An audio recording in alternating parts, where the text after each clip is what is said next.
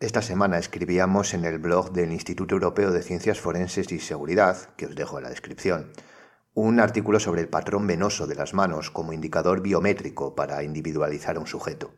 Y pensé que estaría bien el poder exponer algún otro tipo de disciplina biométrica poco o menos conocida. Podría ser un buen tema, pensé. Y sin duda, la biometría del andar cumple estas expectativas. Cuando normalmente hablamos sobre identificación forense, y en este podcast lo hemos hecho en multitud de ocasiones, siempre nos vienen a la cabeza las disciplinas lofoscópicas, antropológicas, y si hablamos del concepto biométrico, lo enlazamos directamente con el estudio facial, la fotografía del iris, este tipo de medidas que antes veíamos en las películas y ahora usamos para desbloquear nuestro teléfono móvil. Pero hoy vamos a hablar de una que, por supuesto, como todas, tiene sus pros y sus contras, pero desde luego creo que es menos conocida.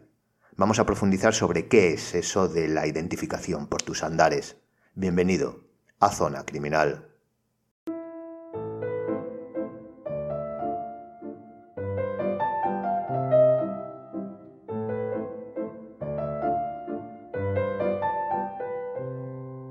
Tal vez podemos pensar que reconocer a alguien por su manera de andar tiene muy poca probabilidad de llevarnos a una conclusión válida o con un porcentaje alto de acierto. Esto es lo que también pensaríamos hace algunos años, tampoco tantos, si dijéramos a nuestros antepasados que a partir de un hueso que lleva siglos enterrado, podríamos obtener una multitud de datos de esa persona, que con su cráneo podríamos obtener su cara casi exacta, y no digamos ya si les explicamos que con una cosa que se llama ADN, pasando un bastoncillo por la boca, podemos saberlo todo de él o de ella. Por eso, cuando oímos hablar por primera vez de cualquier cosa, dejémosla como mínimo en barbecho. Investiguemos un poco y veamos si nos eh, puede aportar algo. Sobre todo, en el ámbito forense e incluso más en la identificación. No debemos como norma general tirar nada al destierro analítico sin haberlo estudiado antes. Vete tú a saber cuándo podríamos haber echado mano de ello.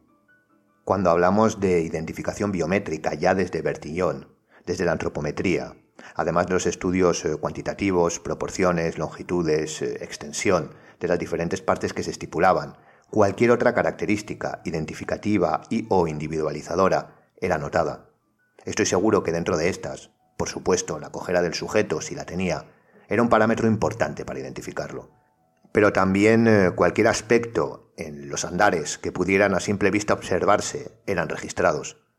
La verdad es que, como podemos suponer, para que este conocimiento pueda realmente no solo ser excluyente, sino individualizador, requiere de la aplicación de la tecnología, que llegue donde la simple observación del ojo humano no puede.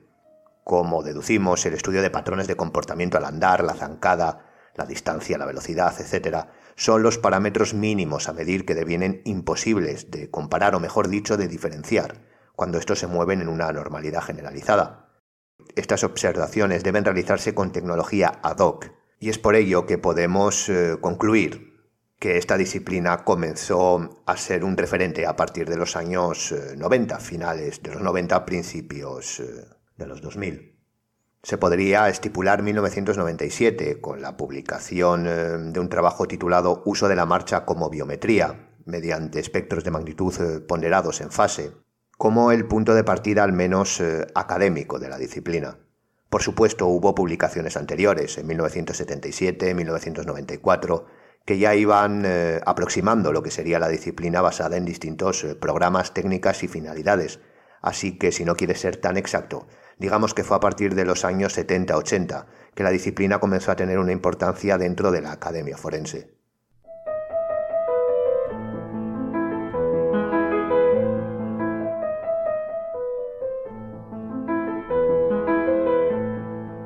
Respecto a cuál es su base, todos podemos tener una mínima idea acerca de qué estudia, pero como siempre, no se queda solo en ello. Como hemos dicho, las métricas de la zancada, la velocidad de la marcha, el volumen de los pasos, etc., son aspectos que se tienen en cuenta, pero por supuesto hay más. La supinación y pronación o los ángulos de rotación de cadera y rodilla, la inclinación de los ejes respecto a la velocidad o la silueta, son parámetros que con ayuda de los sistemas informáticos y ahora la inteligencia artificial pueden ser estudiados y analizados minuciosamente.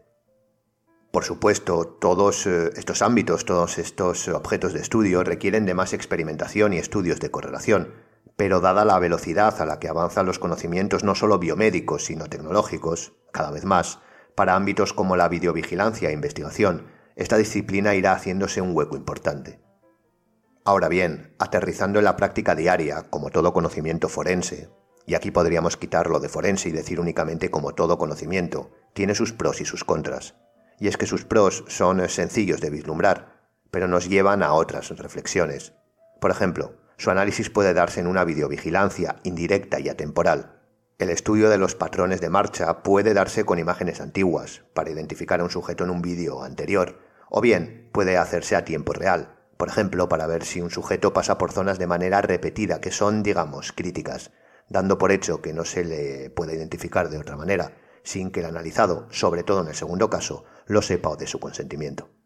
De ahí que la reflexión ética de esta utilización, sobre todo la videovigilancia preventiva, llamémoslo así, nos lleve a pensar si sería ético, guardaría si guardaría esos estándares de privacidad. Pero esto lo dejamos para otro momento. Aquí simplemente apuntamos que respecto a la investigación forense, la vigilancia y eh, seguridad se puede dar de esta manera, sin conocimiento del analizado, en tiempo pasado o en el momento inmediato. Ahora bien, presenta unos contras que son compartidos por otras disciplinas de identificación antropométrica como la lofoscopia, la identificación facial, etc. Y es la facilidad, esto entrecomillado por supuesto, de disfrazar, de manipular o de ocultarlo. Al igual que con la utilización de unos simples guantes que luego hagan desaparecer, que destruyan, se minimiza la posibilidad de dejar esas huellas latentes en la escena, o la utilización de un gorro y o pasamontañas anulan la identificación visual, la ropa ancha, la simulación de una cojera o el cambio consciente en la manera de andar puede alterar estos resultados.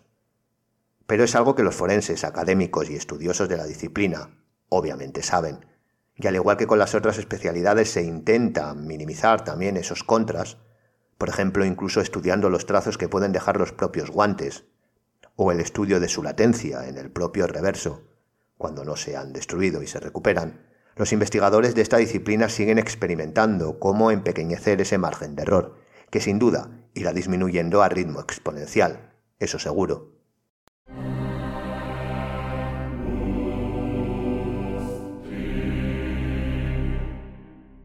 Para ir concluyendo, lo que debemos saber además de su existencia, de la existencia de esta disciplina, es la capacidad que tiene el estudio de la marcha, del andar, de poder extraer parámetros biométricos con fines identificativos. Tal vez por ahora su estudio único no proporcione todas las garantías para su finalidad, pero la aportación de estos datos por sí mismos podrían ser indiciarios, sobre todo cuando las circunstancias sean favorables, pero no obstante, en suma y complementariedad con otras variables antropométricas en la actualidad, sin duda aporta información válida y de valor. Ya está aquí el programa de hoy. Por supuesto dejo las referencias en la descripción. No me queda más que darte las gracias por escucharme y animarte a seguirnos en las redes sociales. Me despido. Hasta la siguiente. Zona Criminal.